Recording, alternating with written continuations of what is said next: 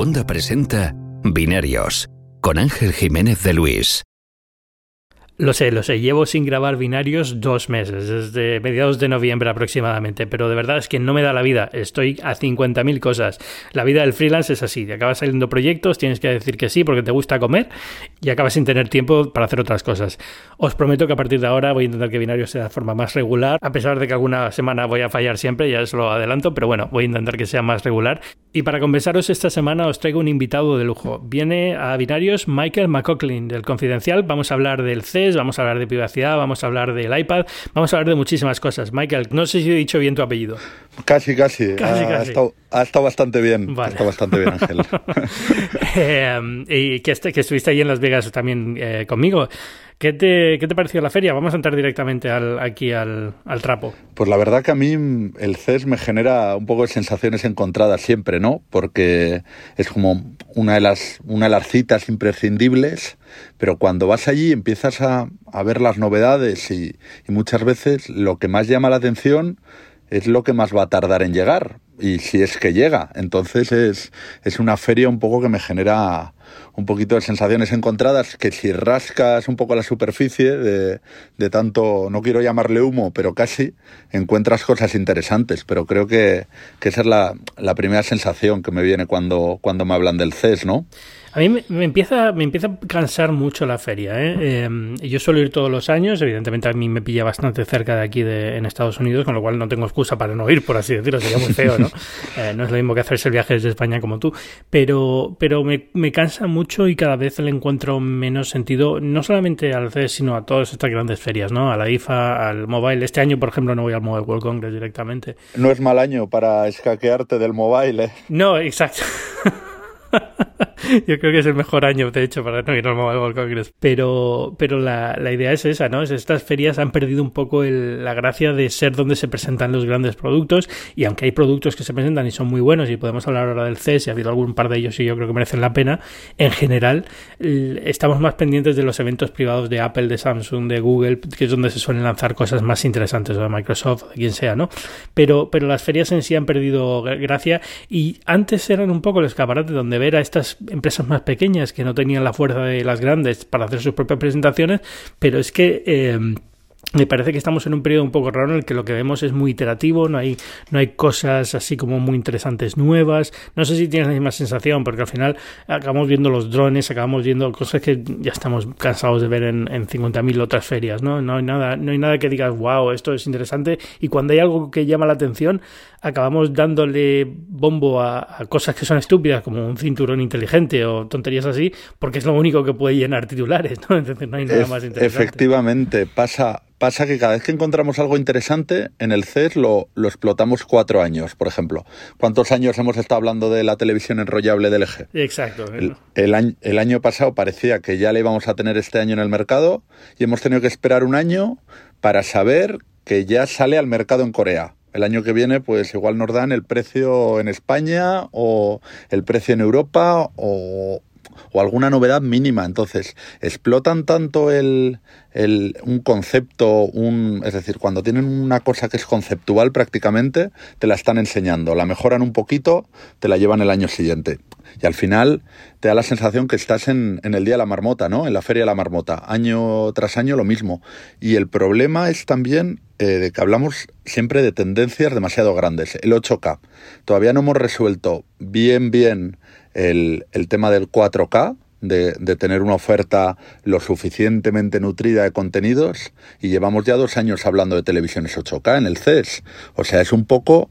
Eh, un poco un viaje al futuro todo el rato. Sí, sí, además yo creo que lo de 8K al final eh, da un poco igual, ¿no? Al final lo de 8K no deja de ser, eh, yo tal y como yo veo el tema de las 8K, no, no, debería ser noticia 8K, porque 8K no es más que, bueno, la televisión ahora es mucho más grande, le pones más resolución para que tengan, digamos, la misma densidad de píxeles y ya está. Tampoco no hay que hacer, no hay que hacer un, un tema de, del 8K. Y, igual que no hubo que hacerlo en su día el 4K, yo creo, ni de, a lo mejor el salto a Full HD sí, porque fuera el paso a alta resolución, ¿no? Pero a partir de entonces es un poco como pues ya entendemos el concepto. Vienen televisores con más píxeles, habrá que hacer señales de más calidad y habrá que buscar forma, pero ya está. O sea, no, no, no es un tema que me llame, me apasione o me diga esto realmente es el, el futuro, por aquí van las cosas. Es como, bueno, es, es una, voy a decirlo bien, es una inevitabilidad, va a pasar, vamos a tener televisores 8K cuando vayas a, tamaños mayores de 75 pulgadas o lo que sea, pero no tiene, no tiene para mí la, la carne como para hacer un tema grande sobre esto. Y al final lo tenemos que hacer porque es lo único realmente que hay, ¿no? Pero,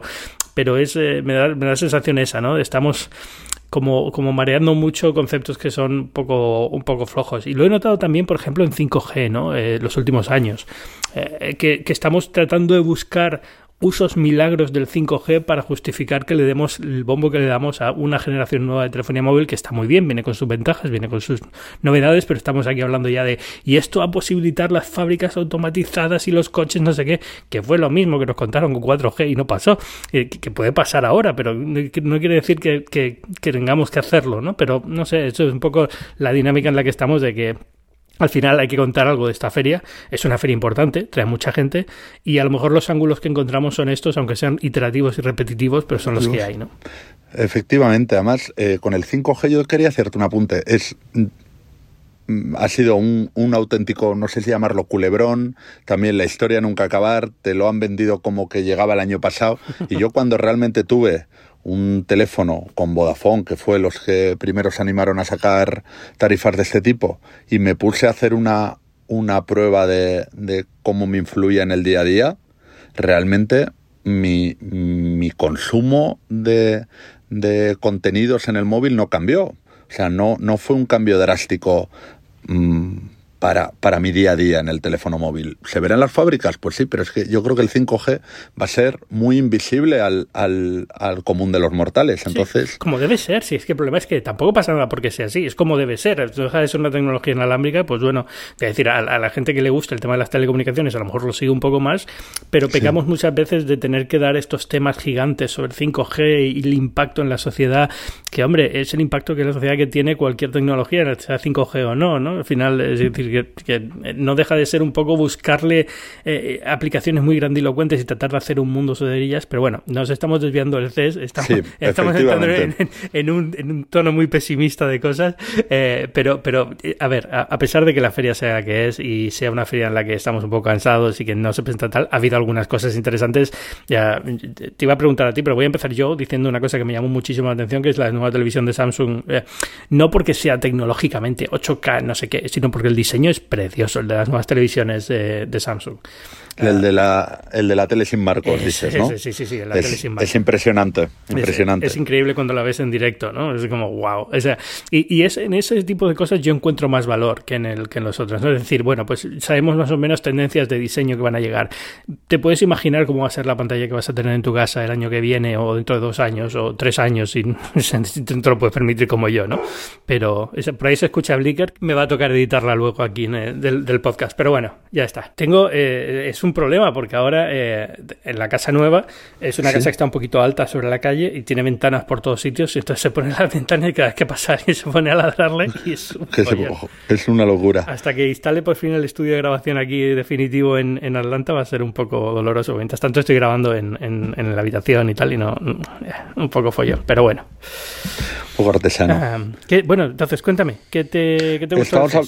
A mí, pues lo que estamos hablando de la televisión de Samsung, eh, creo que era un tamaño que presentaron allí que estaba por las 90 pulgadas, si no me equivoco. Sí, 85-90, eh, sí. 85-90.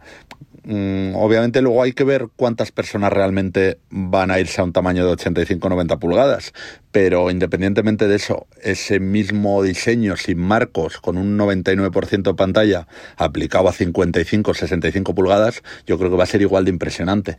No solo ya los, lo de sin marcos, que lo vamos viendo ya en otras categorías de producto, eh, como pueden ser móviles, ordenadores también, que les está costando un poquito más, pero también lo van consiguiendo, el tema del grosor no sé si tú recuerdas que los 15 milímetros aquellos a mí me parecían también impresionantes. Que una televisión ya ocupe 15 milímetros y sean capaces de meter mm, cuatro altavoces y dos subwoofer, es que me parece...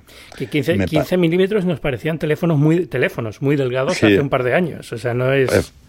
Entonces se ha llegado a un punto que, que, es lo que igual nos deberíamos de fijar, de cómo está evolucionando las televisiones en diseño, en incluso eh, ya cambiando, no pasa, para no hablar solo de Samsung, eh, el paso que han dado Sony o LG con las OLED, de sacar OLED pequeñas, que yo, por ejemplo, que yo no vivo en una casa señorial, yo vivo en un, en un apartamento de Madrid, tener la opción de meter una tele de 48 pulgadas en casa y que pueda ser OLED, para mí es, es una ventaja muy grande. Es decir... Eh, yo siempre he sido la, la, impresión de que al final estas teles grandes acaban entrando. Es decir, se hace hueco la televisión. Y, lo recordaba porque no hace mucho escribíamos de televisores de 65 como, Dios mío, son enormes. Y ahora se mm. considera un tamaño, hombre, grande, pero normal. Es decir, al final poco a poco vas metiendo televisores más grandes, te vas acostumbrando y quieres uno más grande de la siguiente que, renuevas y, digamos que vas adaptando la casa a eso. Y al final, si son, una, si son un muro como de The Wall de Samsung, pues tío, genial, ¿sabes? Eh, bienvenidos. Pero, pero bueno, sí, te, te comprendo porque a veces es difícil encajar Ahora yo, estoy ahora en una casa en la que no creo que voy a meter nada de más de 50 por cómo tengo configurado el salón, lo cual me toca mucho las narices, pero bueno, es lo que toca. Yo, yo por ejemplo, mi salón es muy, muy pequeño y la suerte que tengo es que ahora las pantallas ya no necesitan el tema este de la distancia, que puedo ver a metro y medio, dos metros una tele de, de 65 pulgadas, porque si no estaría bastante, bastante fastidiado. Claro, es, en ese tipo de cosas es bueno que haya 4K y 8K, porque a ti que estás a un metro y medio de distancia lo, aprecias un montón. Pero, pero por eso decía que muchas veces parece que es como le damos demasiada importancia a algo que es, tiene su aplicación práctica y es, y es bueno, pero no es tampoco tan, tan importante pero además, a mí me da la sensación, no sé si tú la compartes, eh, con el tema de las 8K.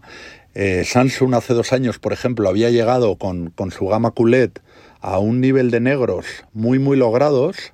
Eh, no eran comparables a los del OLED, pero sí habían reducido mucho el, el salto. Y yo creo que, por ejemplo, ahora con las 8K, como se han tenido que centrar en, en otros aspectos, han perdido un poco esa gestión del, del, brillo de las zonas oscuras. Yo tengo esa percepción, ¿eh? después de haber estado con una 8K en casa unos meses, es la percepción que, es la percepción que tengo. Eh, no, no, he probado ninguna 8K, entonces no, no te puedo decir, pero, pero en, y en las ferias siempre se ve muy bien porque están, digamos, en, son zonas, eh, no están a plena luz del sol, no hay reflejos, con lo cual no tiene el brillo bajo y no, no lo notas. Eso es como las fotos de las presentaciones de los móviles, a ver quién consigue con un móvil sacar una foto exactamente igual que la de la keynote de Samsung, de Apple o de quien. Yo lo he intentado, imposible, o sea que es lo mismo. Siempre son las, las condiciones perfectas, pero esas es la sensación que tengo. Puede ser, puede ser. ¿eh? eh al final QLED, la tecnología QLED, que la ha metido también ahora en, pantallas que a lo mejor, eh, pues esta que han sacado que es como un cuadro, eh, pues con QLED a lo mejor por el tipo de tratamiento que tiene la pantalla a lo mejor no hace tan buen tan buen negro, ¿no? Digamos, Tan, tan, tan, diferencia de contraste. Eh, pero General QLED al final no deja de ser una tecnología que no es OLED. Al final, si quieres, si quieres ese nivel de negro, es, OLED y, ya está. ¿no? Y ya está, no hay. Habrá que ver cuando llegue el micro LED, que es otra de las cosas que nos están mm, prometiendo y, ahí está, que está a la venta, pero yo creo que ninguno de los que nos escuche eh, va a poder comprarse ahora mismo una, un, un panel de, de, los que propone Samsung con micro LED, pero, pero es eso, es otra cosa que hay que esperar. Además es que es eso, lo que hablabas tú antes, el, el 8K es que ni se ponen de acuerdo ellos en qué es 8K exactamente. es, que, es que está LG diciendo real 8K y para LG lo importante es el contraste, para Samsung el brillo. Eh, entonces... Eh, luego ahí entramos en otro tema que es el, abuso que se hace de los términos de marketing en, en este tipo de, de cosas. ¿no? y de repente uno viene con real 8K y otros 8K y entonces ¿cuál es la diferencia? Ah, que el mío tiene HDR. ¿Qué tiene que eso que ver con, con la resolución? Porque uno es real y otro no. Entonces, es, pero eso ya es entrar en el juego y yo creo que es más marketing que otra cosa, ¿no? Al final, otra cosa? Yo creo que 8K todo el mundo tiene claro que es una resolución y es una resolución que es cuatro veces más píxeles que el 4K y el doble en tamaño lineal, pero, pero al final es, luego ya vendrán los términos de marketing que quieras ponerles, pero es como hablar de retina o no retina, yo creo que pues, al final es bueno, es, un término de marketing como otro cualquiera. Efectivamente, yo te quería preguntar por curiosidad, eh, ¿la tele vertical horizontal de Samsung a ti qué te pareció? eh, pues una pérdida de tiempo. O sea, son, son, yo creo que son productos más para incitar a pensar que, que reales. Eh, es una pérdida de tiempo. A lo mejor hay alguien que la compra. A lo mejor hay algún diseñador que le gusta mucho y la quiere poner en el, diseñador de interiores y la quiere poner en, la casa de un famoso que se la ha pedido y dice, mira, perfecta, esta para ti. Eh, implicación real que va a tener el mercado.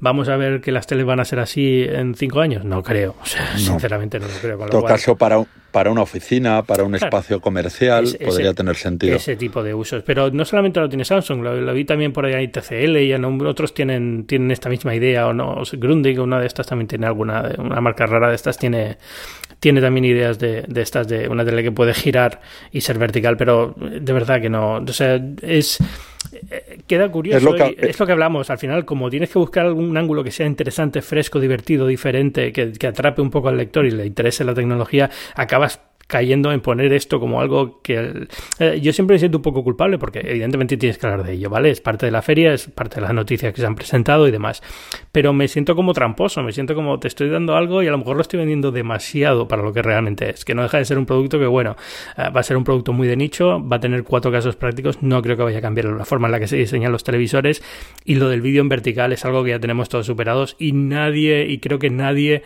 está pidiendo una solución para ver vídeo vertical en pantalla grande, porque al final eh, lo que está pasando es lo contrario, la gente está empezando a ver vídeo más en su teléfono que en la pantalla de casa, con lo cual, ¿qué más da? Efectivamente. Hablando del tema de ver más vídeo en, en, en, el teléfono que en, que en la tele de casa o en una pantalla más grande, a mí me llamó bastante la atención por la propuesta, se hizo allí, vete a saber si llega a España el, el servicio eh, el servicio streaming que se presentó en el CES, que estaba pensado solo para móviles, que iban a hacer capítulos de 10 minutos. Eh, es, es, lo que te digo, es realmente si todo el mundo está haciendo el esfuerzo de, de intentar ir hacia formatos más móviles, que hacemos cambiando algo tan asentado como, como ver la tele en horizontal? Es, es, es la reflexión. Sí, es, eh, nunca se sabe por dónde van a salir las cosas, ¿no? Yo creo que al final también hay, hay, un efecto de... La, gente está intentando ir hacia lo próximo y nunca sabes por dónde va a salir el mercado en, en temas de contenido sobre todo, ¿no? Nadie, nadie, esperaba TikTok, por así decirlo, ¿vale? A pesar de que, bueno, es algo que... Instagram Stories o cosas así, ¿no? Sí. Entonces sí, sí puedes posicionarte ahí, pero también hay mucho wishful thinking que dicen aquí sobre todo esto, ¿no? De, piensas que los millennials o la generación Z les encanta consumir contenido en vertical. No, lo que pasa es que usan la aplicación que es Instagram Stories y los vídeos están en vertical. Si los pones horizontales les gustarán horizontales. Quiero decir, no, intentes eh, que se, confunde muchas veces causa y efecto y se montan estas cosas que son un poco más eh, vendemotos que otra cosa, ¿no? Pero bueno, en fin. Oye, por no, por no ir tan, tan negativo, ¿alguna otra cosa del CES que te gustara, aparte de Las Vegas en general? Porque te quedaste una semana. ¿Qué hiciste en Las Vegas? Bueno, estuve, no, una semana no, llegué el sábado y me fui el jueves a primera hora, o sea, tampoco, tampoco me quedé tanto, no, no, trabajar, solo hice trabajar, estará escuchándome mi jefe, o sea que eh, solo fui a trabajar. Así que, no, eh, a mí me llamó bastante la atención, no por de nuevo la aplicación inmediata que tiene, pero por lo que puede significar, eh, y lo podemos enlazar con lo de las televisiones también, el tema de las cámaras de, de OnePlus, del, del cristal electrocrómico. Mm, sí, electrocrómico, eh, electrocromático, no sé cómo se llama en español. Eh, yo creo que es electrocrómico, pero siempre tengo la, siempre tengo la duda. me parece interesante por un motivo, porque eh, los fabricantes llevan un año intentando vendernos eh, que si cámara con forma de aleta de tiburón, que si cámara pop-up, que si cámara eh, que deslices el teléfono. O sea, yo no soy muy partidario de los elementos mecánicos en, en, los teléfonos en los teléfonos móviles, estén motorizados o no, como es el caso, por ejemplo, el Mi Mix 3 no tienes un, un elemento motorizado, en el, en el Oppo Fine X sí. Entonces, cualquier cosa que sea quitar esos elementos motorizados, a mí me parece eh, genial. La historia es que consigan sacarle más provecho que lo meramente estético. Ellos hablaban de que podía ejercer de filtro polarizador a la hora de sacar fotos sobreiluminadas, que, que podría ayudar a gestionar eh, habrá que ver. Es que es de nuevo el, el, el, CES, la coletilla que habría que acompañar al CES es habrá que ver. Porque hables lo que hables, es habrá que ver qué pasa con esto, habrá que ver cómo llega. Entonces, a mí me parece interesante por eso, porque por, por, por lo que puede significar para, para, para eliminar esas piezas mecánicas que a mí personalmente no me, no me entusiasman. Ya, hmm. sí, el, teléfono es bonito, eh, me pareció curioso verlo en, directo. El, uh, siendo OnePlus a lo mejor demasiado demasiado bombo para algo que eh, es, solamente lo del cristal, ¿no? Al final yo creo que tenía que haber puesto alguna característica más que lo hiciera un poco diferente que, el, que solamente el cristal electrocrómico este.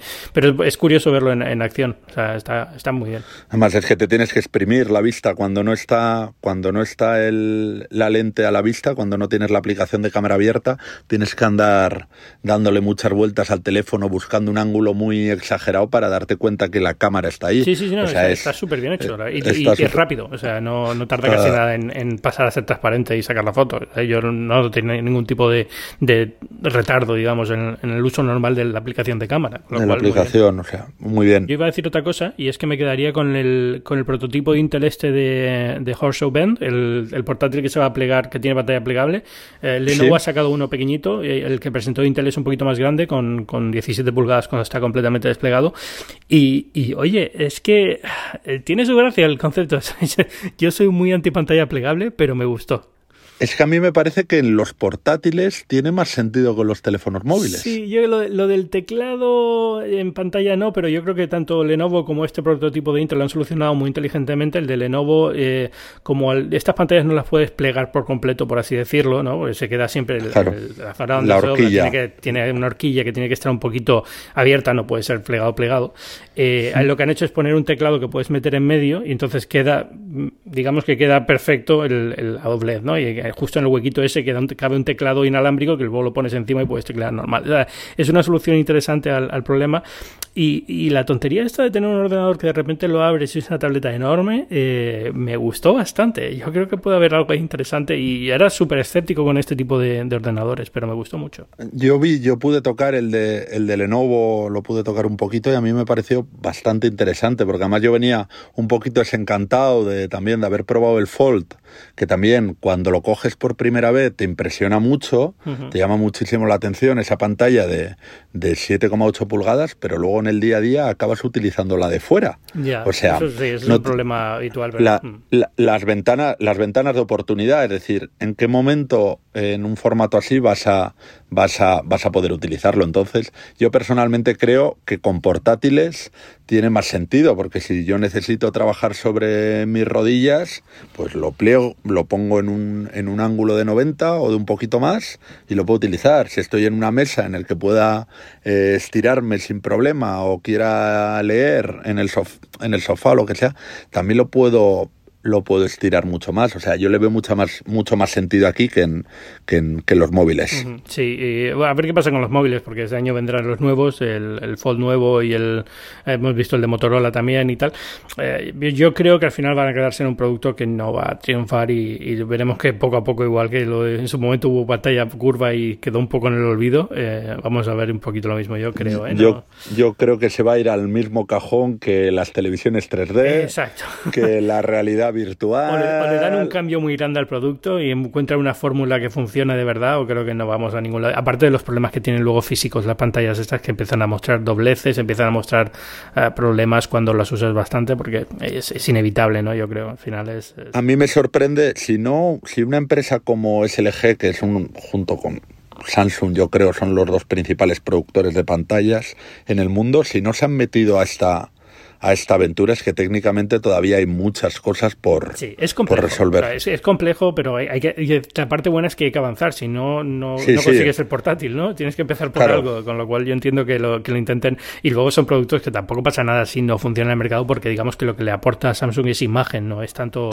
dinero efectivamente. En, cuenta de resultados, ¿no? Y que hay que experimentar y que se agradece porque el teléfono, como lo entendemos, en términos de diseño ha llegado a su tope de, innovación. Es decir, mm, puedes apostar pues por ponerle cuero, por nuevos colores, eh, por dónde colocas la cámara delantera, si en un notch, si en un agujero, pero como tal ya no vamos, hemos dejado atrás esa, esos dos, tres años que tuvimos de que, de que cada año nos encontrábamos con un cambio gordo de diseño, entonces eh, se agradece que se hagan estas, estas innovaciones, estas apuestas por esa parte. Em, no quiero dedicarle mucho más importancia porque si no se nos va a ir el programa mucho tiempo. Em, vale. ¿Qué quería hablar contigo? Ya que hablamos de diseños que ya han llegado a su máximo y que no evolucionan, eh, se cumple esta semana el décimo aniversario del iPad. yo el, producto lo veo bien, eh, lo veo bien desde el primer momento. Soy un fan del iPad eh, incondicional, me encanta. He trabajado con el iPad durante años como, como máquina exclusiva. Ahora mismo, no justo este año, he vuelto a un MacBook Pro, pero, pero bueno, durante mucho tiempo, el año pasado, mi ordenador principal fue un iPad Pro. Y, no sé, quería preguntarte cómo lo ves. Eh, para mí es un producto que me hace muchísima ilusión, por, también en parte porque fui eh, el único periodista español que estuvo en la presentación de San Francisco y fue una presentación genial. Eh, y, la verdad es que luego, este año, curiosamente leyendo todo lo que escribí en su día, me parece que incluso fui demasiado cínico con la recepción, un poco raro comparado con el iPhone, por ejemplo, que, que fui bastante más entusiasta en este producto que, me, que recuerdo que me impresionó, me gustó muchísimo. Yo creo que por, por la, psicosis esta que tenemos de vamos a parecer muy fanboys y decimos que algo es muy bueno, eh, fui como demasiado comedido en la, en la crítica. en la valoración. Sí, como ahora me lo, lo leo y digo, es, que no tenías por qué haberte, digamos, frenado tanto. Realmente te gustó el producto y tenías que haber sido más directo en la, forma de contarlo, pero, pero eh, independientemente de eso, yo creo que es un producto genial. No sé cómo lo ves tú, cómo ves el décimo aniversario. Yo soy súper, súper fan también del, del iPad, especialmente desde el iPad Pro. Con el último yo estoy encantadísimo, lo estoy utilizando como yo creo. Eh, creo que el primero que toqué yo fue el, la segunda generación del iPad y pasé una temporada por el iPad mini y yo creo que la que más me ha convencido ha sido el, el, iPad, el iPad Pro, porque realmente me ha servido para, para lo que dices tú, para trabajar, para, es decir, para, para independizarme del portátil. Yo estoy un poco, poco, estaba un poco cansado de, estoy utilizando el portátil en el trabajo, llego a mi casa y estoy utilizando el mismo equipo de trabajo. Entonces, para dividir el espacio, el espacio trabajo personal, que viene muy bien establecer, establecer barreras también en los dispositivos, a mí me ha venido muy bien. Pero es, es lo que te digo. Creo que tiene que. Apple se va a encontrar, no sé si en el corto plazo o, en el medio, eh, en un momento que va a tener que decidir mm, qué papel le da exactamente al, al iPad, si le da más peso o lo sigue teniendo como un, como un acompañamiento a sus dos principales dispositivos, que son los Macs y los iPhone, o, le da realmente el peso ese que, mucha gente lleva hablando de, que sea capaz de sustituir a un portátil. Entonces, no sé cómo lo ves tú. bueno, los últimos cambios que han hecho en el software y tal dan, dan a entender que van a hacer segunda parte. Ha sido un producto, mucha gente lo ha comentado y yo creo que es un, un análisis acertado. Eh, fue el producto al que más le afectó la muerte de Steve Jobs. Es decir, yo creo que cuando, cuando Steve Jobs muere, no hay nadie que tuviera la visión o el, entusiasmo dentro de la compañía que, que, tenía Jobs. Así como el teléfono sí, eh, había otros ejecutivos que sí, que lo, que lo consideran un producto prioritario y demás, el iPad quedó como en un limbo un poco extraño. Y yo creo que era por eso, porque Jobs tampoco en, en su momento no comunicó a nadie cómo quería que esto fuera adelante ¿no? en los próximos años o, o qué pasó ahí. Y, yo creo que también ha sido un poco que Apple se dio cuenta de que tenía un producto que funcionó muy bien, se funcionó mejor de lo que esperaba cuando salió eh, originalmente, pero que luego se paró un poco y no supo cómo reaccionar y no supo cómo, eh, por qué se ha parado. Y eh, la respuesta de por qué se ha parado es una que yo sospecho que simplemente fue una cuestión de, fue un boom inicial muy grande y de repente hubo un momento que dices, bueno, este producto sigue valiéndome, sigue funcionando perfectamente, no tengo por qué renovarlo y el mercado, digamos, paró de renovarlo durante cinco años, simplemente fue eso. ¿no? Y cuando ha retomado un poquito la el ritmo es simplemente porque ya por fin empieza a haber motivos para renovar un iPad, el Pro o más, más velocidad y demás, o sea, simplemente es eso.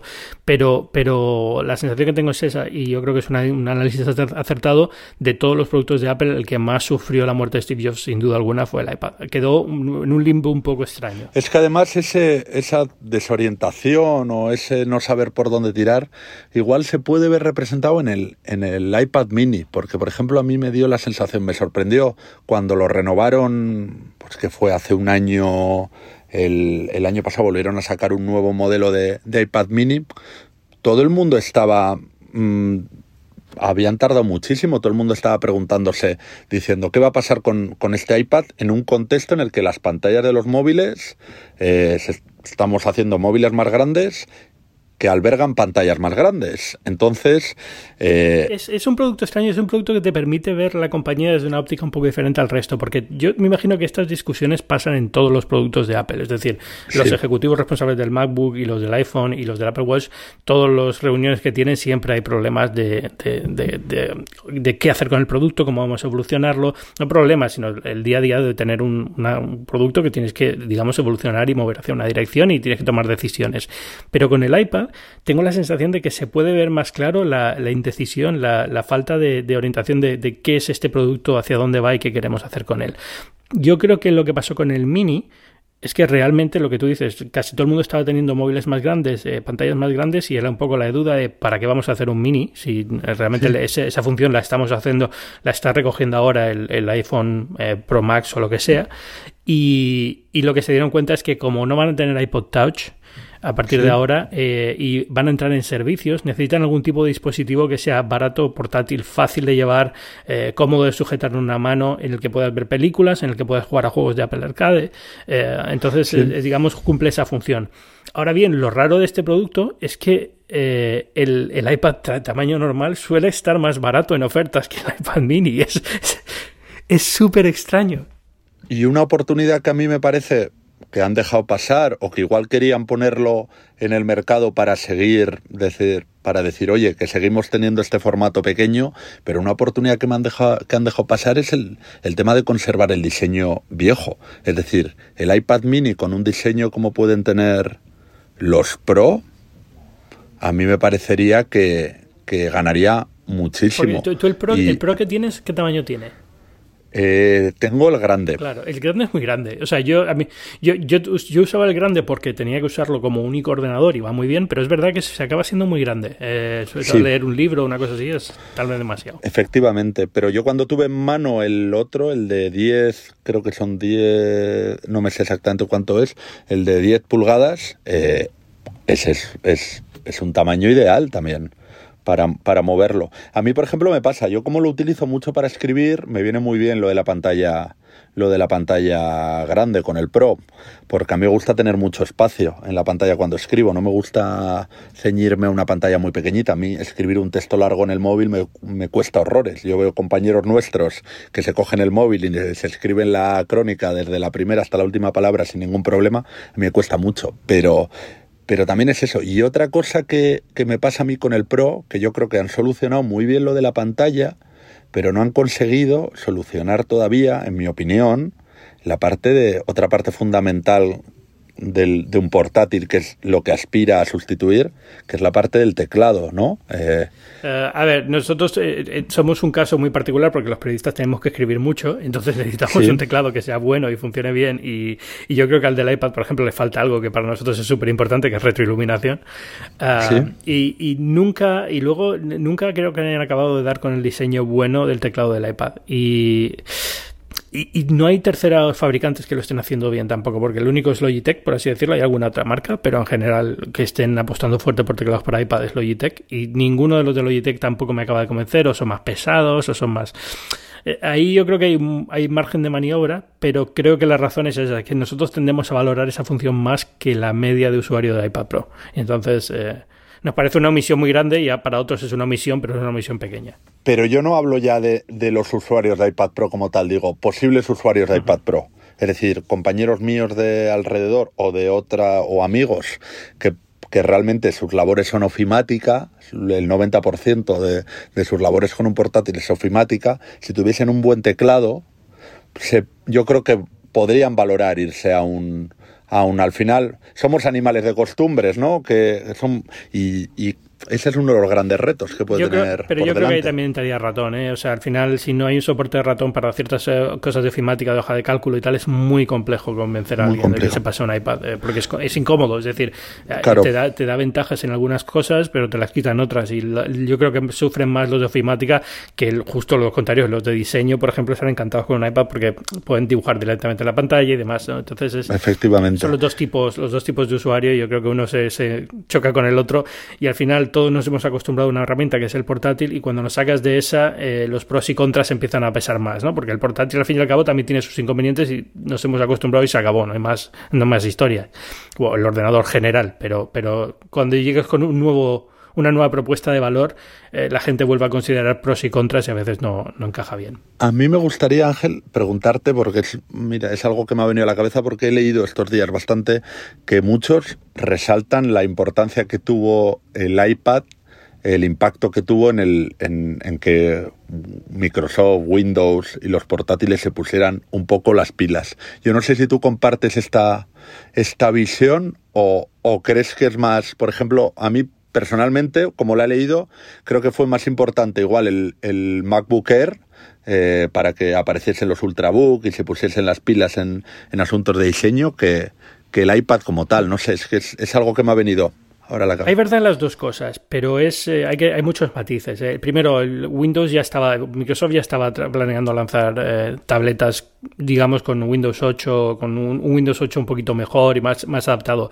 Creo que Steven Sinofsky, que era entonces el que llevaba la parte de Windows en, en Microsoft, ha hecho un post estos en Twitter esta, esta semana con, con el motivo del iPad, que es, es muy, muy bueno. La verdad es que él es, es un genio, es, muy, es un tío muy bueno. Mm. Uh, ya no está en Microsoft, pero bueno, habla un poco de la perspectiva de esos años en Microsoft y cómo lo que les sorprendió no fue tanto que Apple fuera a lanzar una tableta, que era algo que se había hablado toda la vida, eh, era el, el, que hubieran, el, que hubieran llegado con el, con el, interior de un iPhone, es decir, con procesador de iPhone, con una duración de batería que Microsoft ni siquiera tenía en mente que podía poder conseguir. Y eso fue un poco donde, donde metieron la, la pata, ¿no? No metieron la pata, sino donde se dieron cuenta de que el producto iba a ser otro y estaban apostando por un modelo que a lo mejor no iba a evolucionar tan bien. Entonces giraron un poco todo, hicieron lo que han hecho y al final han acabado con una gama Surface que está muy bien, pero Surface cuando sí. salió el primer Surface se notaba ese, ese punto de no acaba de encajar tan bien como, como Apple en el tipo de uso que Apple está consiguiendo con el, con el iPad. Pero, pero yo creo que hubieran evolucionado también en esta dirección sin, sin el iPad de por medio. O sea, eh, difícil decirlo, a lo mejor no hubiera habido tanta demanda sí. de tableta, pero, pero yo creo que yo no, yo no diría que obligó a, mi, a Microsoft a cambiar radicalmente sí. su forma de pensar, sí que le obligó a mirar en una dirección en la que no estaba mirando digamos, con tanta intensidad. Es que había, había algunas reflexiones que se hacían, que se pueden leer en ese sentido, y, y era algo que, que yo no lo tenía del todo claro. Y después de que me dices esto, pues... Sí, o sea, al final tienes que pensarlo así. Al final el iPad, el iPad curiosamente, era el, el, el, el producto que Apple se propuso construir, no el iPhone. El iPhone surge del, del iPad. Sí. Apple empieza a crear una tableta y en algún momento se dan cuenta que pueden hacerlo más pequeño y miniaturizarlo. Pero digamos que el objetivo era crear un ordenador con pantalla táctil.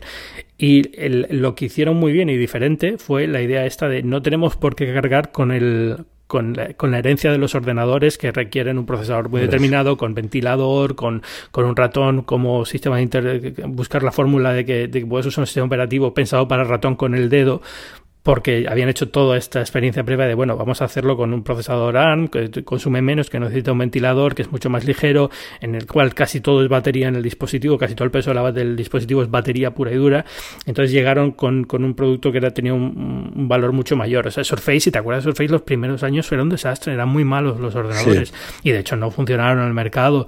Lo bueno de Microsoft es que ha sabido aguantar y está haciendo ahora productos mucho más decentes, pero, pero un momento muy malo al principio.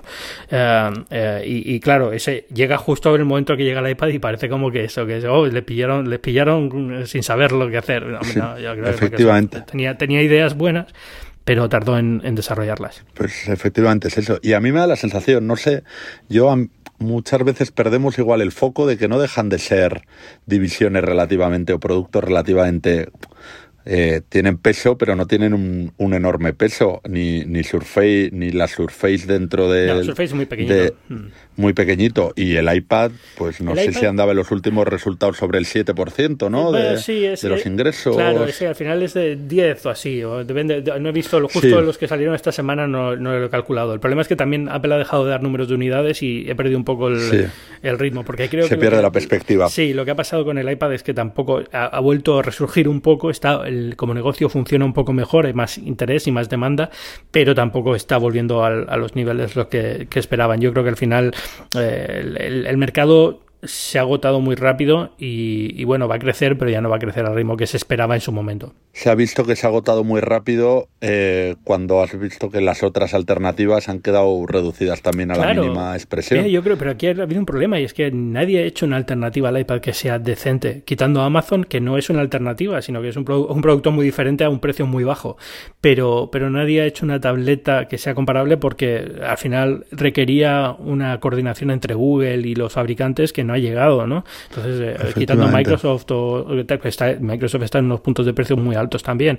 Quitando Microsoft y, Apple, nadie más ha entrado al mercado de las tabletas premium, por así decirlo, con, con cierto éxito. Samsung las, Samsung las sigue haciendo, pero, parece que pero es más por obligación, por imagen de marca. sí, Huawei también tiene alguna. Y ahora que Microsoft tiene esto de Windows ya más eh, apuntalado, ¿no? Lo de Surface más apuntalado, sí empiezas a ver eh, alternativas de Huawei o de, o de otros fabricantes que sí apuestan por Windows táctil con un diseño de tableta, con teclado accesorio, pero, pero no acaba de... Nadie ha conseguido ese mercado del iPad que no es tan grande como yo creo que... O sea, el, segundo iPad fue el, 2011, eh, creo que fue la última presentación de Steve Jobs, o no la penúltima, porque creo que salió en el, en el de ese año también, aunque solamente fue para introducir a la persona que presentaba el producto.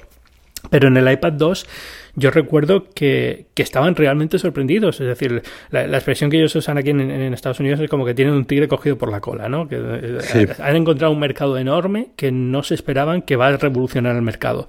Y, la sensación era esa, porque los, de 2010 a 2013 las ventas de iPad fueron una locura, pero una locura. Era la tableta que todo el mundo tenía que tener en casa, aquí en Estados Unidos por lo menos. Y, y de repente lo que pasó fue que eso paró de golpe y, y todavía, ahora que vuelve a, a tomar un poquito de impulso después de todos estos años en los que ha ido un poquito, digamos, costeando el, esa inercia que tenía, vuelve a crecer, pero no al nivel tan exponencial que tenía al principio. Con lo cual, un 10% de los es un negocio enorme, o sea, piensa que es un 10% de los beneficios de Apple, estamos hablando de, estamos hablando de mil millones de dólares, es una locura, ¿sabes? Efectivamente. Pero, sí que para la compañía el no sé muy bien hasta qué punto es, es algo como para dedicarle.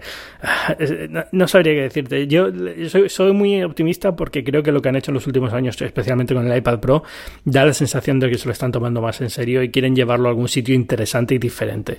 Eh, pero, pero mm, dicho eso, no sé cómo van a poder evolucionarlo de forma que sea eh, competitivo o encuentre un nicho diferente o encuentre o, crezca a un ritmo diferente. Yo creo que se va a mantener como algo, digamos, secundario dentro de la línea de productos de, Apple. O, sigue como algo secundario o converge hacia, hacia, un portátil. Que ojalá. Sí, porque al final, como estamos oyendo hablar de los eh, portátiles con ARM y tal, pues al final todo, digamos, convergirá hacia, hacia ese punto y ya está, ¿no? Pero, pero 10 años ya con el iPad entre nosotros, yo sigo pensando que es un producto que ha cambiado muchísimas cosas, nos ha dado una perspectiva diferente de lo que es un ordenador, de cómo vivir en el mundo. Yo sé que esto del post-PC la gente no se lo cree o tiene sus ideas, ideas raras y tal, pero al final es lo que ha pasado, ¿no? Nos ha dado una idea, ha creado una diversidad de ordenadores muy grande. Yo pongo la, siempre el ejemplo de mi abuela, que tiene 99 años y usa el iPad todos los días para leer. Sí. Pero, pero no solamente mi abuela. es, mi, mi, madre pasa lo mismo. Mi madre el portátil lo tiene cogiendo polvo allí y prefiere mil veces una tableta. Eso pasa muchísimo aquí. Hay muchas familias que tienen un portátil que no renuevan desde hace una década porque lo que usan realmente a diario para hacer sus esto es el móvil y cuando tienen necesidad de algo más grande lo que usan es el iPad. el iPad, efectivamente. No, va a volver a entrar un ordenador en esa casa por mucho que, intente Intel, Dell y quien quiera. Lo de los camiones que decía yo. ¿no? Eh, y es un cambio que viene lento y que no va a ser instantáneo y, la gente dice, no, pues que yo sigo necesitando un ordenador. Pues perfecto, sigo usando un ordenador, pero lo que pasa es que muchísima gente que tenía un ordenador en casa no necesitaba un ordenador, necesitaba un dispositivo mucho más simple que no existía y ahora existe. Y ya está. Efectivamente. Ah, no sé qué más queda, por no quitarte mucho más tiempo, ya llevamos bastante de, programa. Eh, Avast, el, antivirus el antivirus que, te la, que nos, vamos, nos la ha colado, nos la ha colado a todos. Esto de, mira que a mí me suelen parecer un poco paranoicos cuando te dicen... Cuando algo es gratis, ¿no? Eh, no, cuando algo es gratis el producto eres tú, desinstálate WhatsApp, yo no utilizo la biometría, que te los imaginas con el conito de papel albal en la cabeza la gente y dices, pero, ah, pero es que realmente cuando te llegan estos casos te lo, te lo, te lo piensas te lo piensas dos veces porque que una cosa a la que tú fías, la seguridad, esté precisamente siendo el agujero por donde se están yendo eh, datos personales tuyos, bueno, datos personales, bueno, información sobre ti, eh, que aunque digan que es anonimizada, es traqueable y, pueden llegar, es tanto el nivel de detalle que pueden llegar a ti, hmm. Eh, voy a hacer un súper resumen rápido y así, por, para quien lo pille un poco de qué estamos hablando de aquí, eh, el antivirus Avast, que es uno de los antivirus más famosos eh, dentro de Windows porque es gratuito y también tienen producto para Android y Mac, pero yo creo que no tiene tanto tirón como el de Windows. El de Windows sí, porque incluso creo que Windows te lo recomendaba hasta hace no mucho cuando instalaba Windows, ¿no? De instala estos antivirus y tenía el propio de Microsoft y luego te daba Avast como opción gratuita buena. Y era un buen antivirus. La extensión, además. y extensión para el navegador, exacto. Y lo que han descubierto es que era gratuito, pero lo que hacían era sacar todos los datos de las sesiones de navegación, que web visitabas, que, hacías, que buscabas en Google y demás. Todos estos datos le quitaban tu nombre de usuario y te ponían un número random de tuyo de, sesión y los empaquetaban y vendían todos estos datos a empresas pues para hacer estudios de mercado, para hacer eh, investigación y demás. ¿Qué pasa? Que el nivel de granularidad era tanto que si tú vas a Amazon y compras un producto, eh, si Amazon compra esta base de datos, lo único que tiene que hacer es decir, bueno, este señor compró este producto a esta hora. Vamos a nuestra base de datos privada. ¿Quién es este señor? Ah, es esta persona. Y ese número que te daban eh, de identificación era para todo, con lo cual a partir de entonces podían saber exactamente con tu nombre qué habías hecho en Internet por completo, ¿no? Y es lo que pasa con este tipo de datos. La gente Dice, los datos son anónimos, los han anonimizado, pero es que cuando llegas a un nivel de datos muy concreto es muy fácil saber, aunque estén anonimizados, quién es la persona que está detrás con un nivel bastante eh, certero ¿no? de, exactitud. Sí, es que además, pero sabían, a mí detalles que me han sorprendido mucho es que sabían hasta los segundos que te pasabas mirando una parte de la web. o sea, es, es, es, un... A, mí, a mí me ha dado un poco de cague, la verdad. Da mucho miedo porque además es un producto que ellos venden a empresas tipo Pepsi, Google, eh, Microsoft, quien sea. Luego veremos qué hacen estas empresas con estos datos, pero bueno, la mayoría de las veces a lo mejor no son muy, mm, no son necesariamente malos. Lo que hacen es estudio de mercado y dicen, bueno, nuestra web la gente no ve este enlace, hay que ponerlo más tal, ¿no? Pero también se lo venden a, empresas, a terceras empresas de marketing, de, como OmniStudio, Omnicom y algunas de estas, que son gigantes del marketing que tienen eh, bases de datos que a su vez revenden a terceros con todos estos datos. Con lo cual dices, bueno, ¿de dónde han acabado estos datos? No lo sabes. al final, no solo es, no solo es eh, marketing, es también si estos datos caen en no sé, entidades, si los bancos, entidades financieras eh, se empiezan a meter en estos asuntos, eh, puede llegar un momento que, que se discrimine a cierto perfil de usuario por en base a, los perfiles que se tracen en ese en esa información que está descontextualizada. Exacto. esta persona está buscando mucho casas de apuestas o algo. No, no me parece alguien a quien darle un crédito. O, Igual es una persona súper responsable luego. Eso, ¿eh? eso. Está buscando porque hay una, le entra curiosidad por ver cómo funcionan. Yo qué sé. O sea, pueden ser millones de razones, ¿no? Pero, pero sí, es, es un problema, es un problema muy grande y que le hayan enviado así y que se hayan defendido diciendo, bueno, ya no lo hacemos, pero estaban anonimizados cuando todo el mundo sabe que, era, el mismo número de identificación para, sí, para siempre, para cada usuario. Si es que además pasaba que aunque navegases, si tenías la extensión instalada, si aunque navegases en incógnito, claro, esa actividad quedaba registrada, o sea, no, se, porque nivel servía, ni, el, no servía ni el modo incógnito. Entonces, esto al final te hace, te hace, yo creo que reflexionar hacia algo más, más grande. Pasa lo mismo, por ejemplo, a mí con, los móviles, esta semana que hablaba con, con varios expertos de, privacidad de datos por el Día Internacional de la Privacidad de Datos, eh, claro, pasa. Eh, novedades de Android y de, y de iOS de las últimas ediciones. Eh, poder gestionar los permisos que das individualmente a cada aplicación. Pero, por ejemplo, en Google no tienes es decir, no tienes control absoluto de lo que de los datos que coge el, el, sistema operativo de ti. Entonces, eh, a mí me da la sensación, esto de Abbas me da, me acaba convenciendo en parte de que es, de que es casi imposible que controle eh, hacia dónde van mis datos personales y mi actividad por muchas medidas que tome. Es muy difícil y sobre todo más cuando te das cuenta de que esto es un antivirus gratuito y entonces es como la coña de, ah, porque es gratis, esto es letal. Pero es que no tengo del todo claro que los antivirus de pago no hagan lo mismo, Efectivamente, es que Es que quien, siempre ha estado, siempre ha estado la, la coña de que, pues sí, que los antivirus también, que los virus los creaban los antivirus para vender ordenadores, siempre, siempre han sido un producto que ha dado mucho pie a, a, chascarrillos, a sospechas y tal. Pero es, y, es un poco el precio que se paga siempre por todo, es decir, cuando te compras un PC viene con tanto crapware instalado, o sea, lo enciendes y tienes 50.000 cosas preinstaladas que no quieres para nada y no sabes qué están haciendo, y la mitad de estas cosas han pagado por estar ahí y aparte están sacando datos para luego revender, o sea, que sean anonimizados los están vendiendo a otras personas y,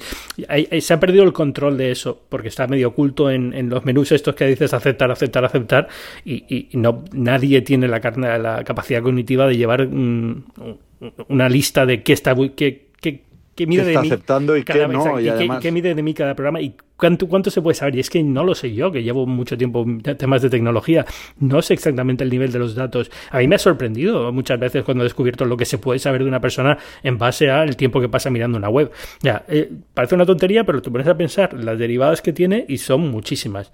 Aquí hoy nos mm, en el trabajo nos ha sorprendido porque hemos visto la herramienta que ha sacado Facebook para ver eh, cómo consigue traquearte y la actividad y vas viendo esa especie de centro de datos que ha sacado y a muchísima gente el trabajo eh, les, les, ha estallado la cabeza cuando han visto, pues veían eh, tal periódico, tal web, tal red social y de repente se encuentran Wofu, que es la plataforma que nosotros utilizamos para fichar y pedir las vacaciones. O sea, nos está traqueando Facebook hasta la plataforma que internamente utilizamos para recibir la nómina, eh, traquear. Entonces, no van a llegar al nivel de saber cuál es mi nómina, pero ya están en, ese, en ese lugar. Lo que la gente entiende es que tampoco importa, porque no tienen que saber cuánto es tu nómina. En base a lo que tú buscas en Internet y lo que compras en Amazon y todo, saben perfectamente qué nivel adquisitivo tienes, el, el, hueco en el que caes dentro del espectro socioeconómico, cómo eres de, predispuesto a comprar ciertas cosas en vez de otras. Todo al final, todo eso se ha sabido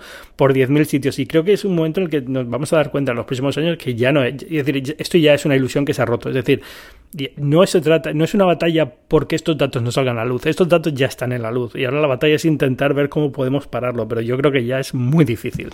Yo, es que creo que es imparable. Se han metido, nos han creado unas necesidades que, que, que no podemos es que no creo que mucha gente esté dispuesta a renunciar. Incluso gente concienciada con, con, el tema de la privacidad te están diciendo, yo es que utilizo WhatsApp, sé que es, eh, lo ponen, lo pintan más malo que el demonio, pero muchos te dicen, es que no me queda otro remedio que utilizarlo porque yo tengo mi negocio y mis clientes me contactan por ahí. Claro, y es, muy difícil. Al final va a ser muy difícil salir de este follón en el que nos hemos metido y va a, va a ser un cambio generacional prácticamente hasta que podamos encontrar una solución mejor para todos.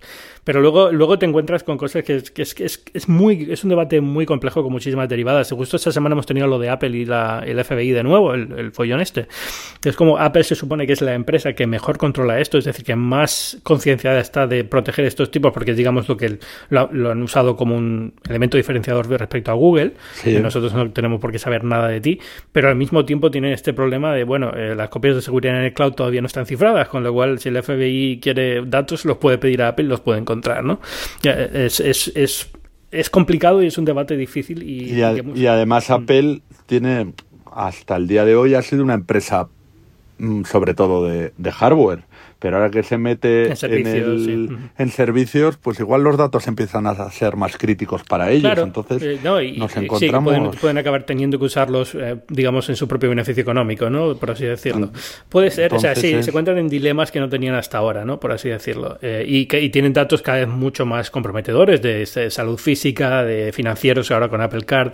están metidos en un, en un punto en el que, por eso, tener valores éticos muy claros y marcados suele ser bueno. Es decir, si una empresa hace, hace hincapié en que son especialmente buenos con la privacidad, por lo menos, digamos, se autoobligan a que tengan que serlo, porque si no, cuando les pillan en un traspiés, pues se nota, ¿no? quedan un poco expuestos. Esto del FBI ha sido un poco, es un poco extraño porque es es difícil, eh, la razón por la que Apple no cifra las copias de iCloud es comprensible, pero aún así no se entiende que no lo dé como opción. Eh, entonces es, un poco, es un poco extraño, no sé cómo acabará la cosa. Imagino, imagino que acabarán ofreciendo la opción de hacer, cifrar la, la, copia de seguridad si consiguen hacerlo de forma que Trump no se entere y empiece a montar la bronca en Twitter con esto. Efectivamente, si es que al final parece que Eh. Parece que todo camina hacia, hacia eso que, comentas. Así que nada. Bueno, a ti sí te voy a de anonimizar hoy. Eh, Michael McLaughlin. Eh, a ver si lo. McLaughlin. McLaughlin. McLaughlin. Perfecto. Has, aprendido súper rápido, Ángel. O sea, alumno ventajado. de periodista del Confidencial, ¿dónde te puede encontrar la gente?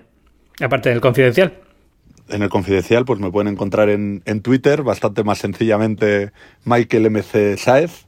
No quería ponerlo facilito y, y, básicamente ahí, porque Facebook me borré en su momento eh, viniendo, hilando con el último bloque del programa, así que es básicamente donde me, donde me pueden encontrar también. Pues perfecto, ahí, ahí te los mando. Muchísimas gracias por venir a Binarios esta semana. A ti por contar conmigo, Ángel. un abrazo. Un abrazo. Y a mí ya me conocéis, yo soy Ángel Jiménez de Luis y podéis leerme en las páginas web del diario El Mundo, en Fuera de Serie de la revista Expansión, en Muy Interesante, en muchísimos otros sitios. Este año, por ejemplo, he empezado un nuevo proyecto con CNN español, es CNN Underscore, que es una web donde vamos a hablar de tecnología, por supuesto, pero también de otras ofertas en Internet y merece mucho la pena que la visitéis. Y por supuesto me podéis escuchar aquí en Binarios, que es un podcast que forma parte de Cuonda, que es una comunidad de podcasts independientes en español. Siempre os doy la lata, pero esta semana tengo un podcast de verdad que quiero destacar, que es Invisibles, de mi amigo Ignacio F. Vázquez, que ya escuchasteis a lo mejor alguno de sus podcasts como Teléfono Rojo, pero acaba de lanzar ese podcast Invisibles, que de verdad es espectacular cada episodio que tiene. Ha empezado hace nada, hace dos semanas, y de verdad, escuchad los dos primeros programas porque os van a dar una idea de cómo se puede hacer un podcast diferente, interesante y que suena espectacularmente bien. Recordad, Invisibles, podéis encontrarlo en Cuonda, www.cuonda.com. Y nosotros nos escuchamos ahora sí, espero que de forma regular cada semana aquí en Binarios. Chao.